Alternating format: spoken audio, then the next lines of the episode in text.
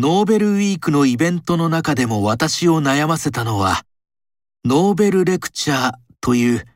受賞者が講演する内容のことだった。私はやはり、オンコセル化症、河川盲目症の特効薬となったイベルメクチンの発見までのことと、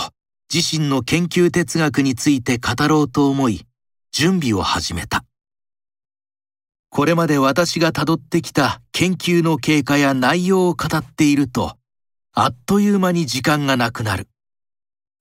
パワーポイントで準備を始めたが、見直してみると、あれもこれもと気になる部分が出てくる。最後は研究哲学の話をしたかった。茶道の一期一会の言葉を入れ、私が日頃から言っている人との出会いを大切にするという座右の銘を伝えたいと思った。私は海外で講演をするときに、日本の文化に関する内容を必ず入れるようにしている。ノーベルレクチャーだから特別という気持ちではなかった。ノーベル賞を受賞できたのも、人との出会いを大切にしたからで、この言葉には特に強い思い入れがある。出会いを感じない人、出会っても生かさない人がいるが、袖振り合う縁も生かすというのが成功のもとだ。微生物との出会いも、研究者や同僚との出会いも、一期一会の気持ちで接することによって結びついていく。そのような心情を外国人にも理解されるように伝え、研究内容も誰にでもわかるように説明しようと、スライドと言葉を吟味していたら、19回も改訂してしまった。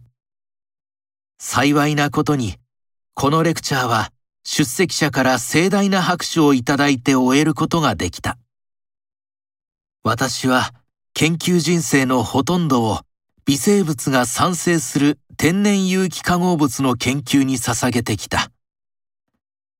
私の研究は微生物なしにはできないものであり、会見で感想を聞かれて、微生物と一緒にノーベル賞をもらったと言ったのは、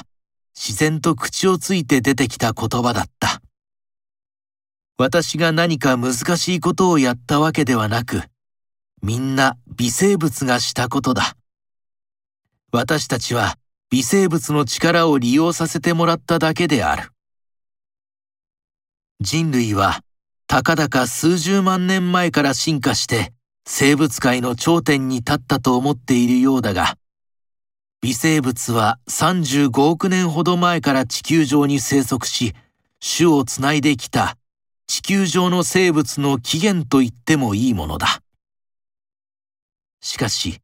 私たちは未だ全微生物の5%にも満たないものしか知らないだろう。残りの95%ほどの微生物には素晴らしい能力を持ったものやすごい物質を産生しているものがいることは間違いない。この研究分野が少しでも発展することに結びつく受賞だとしたら、研究者として大変嬉しく思う。